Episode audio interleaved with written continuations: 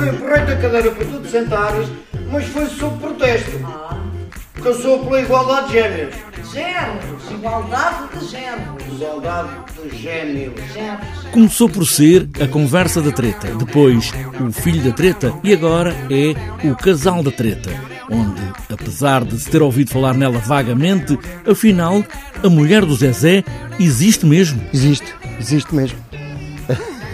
E a prova, a prova é esta. Ainda tu tinhas o bigode preto, sem ter que andar a pintar-lo todos os dias com o restaurador ao lesse, ao. Só esta que aqui vês, Maria Odete Tetinha, já andava a lutar pela liberdade de géneros. Gêmeos. E a- a- a lutar como? A, a queimar sutiãs, que é giro. Ah. Por acaso isso era giro. Agora queimar o sutiã.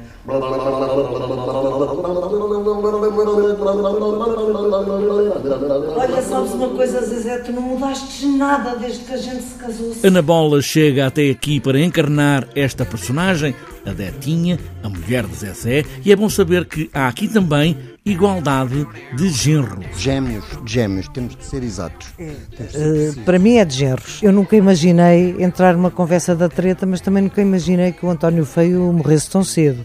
Portanto, o que eu imaginava era que eles continuariam sine dia ou sana- sine die, como diz o outro, a fazer a treta. A partir da altura em que, em que o Zé Pedro faz com o António Machado o filho da treta, há uma abertura para virem mais eh, familiares.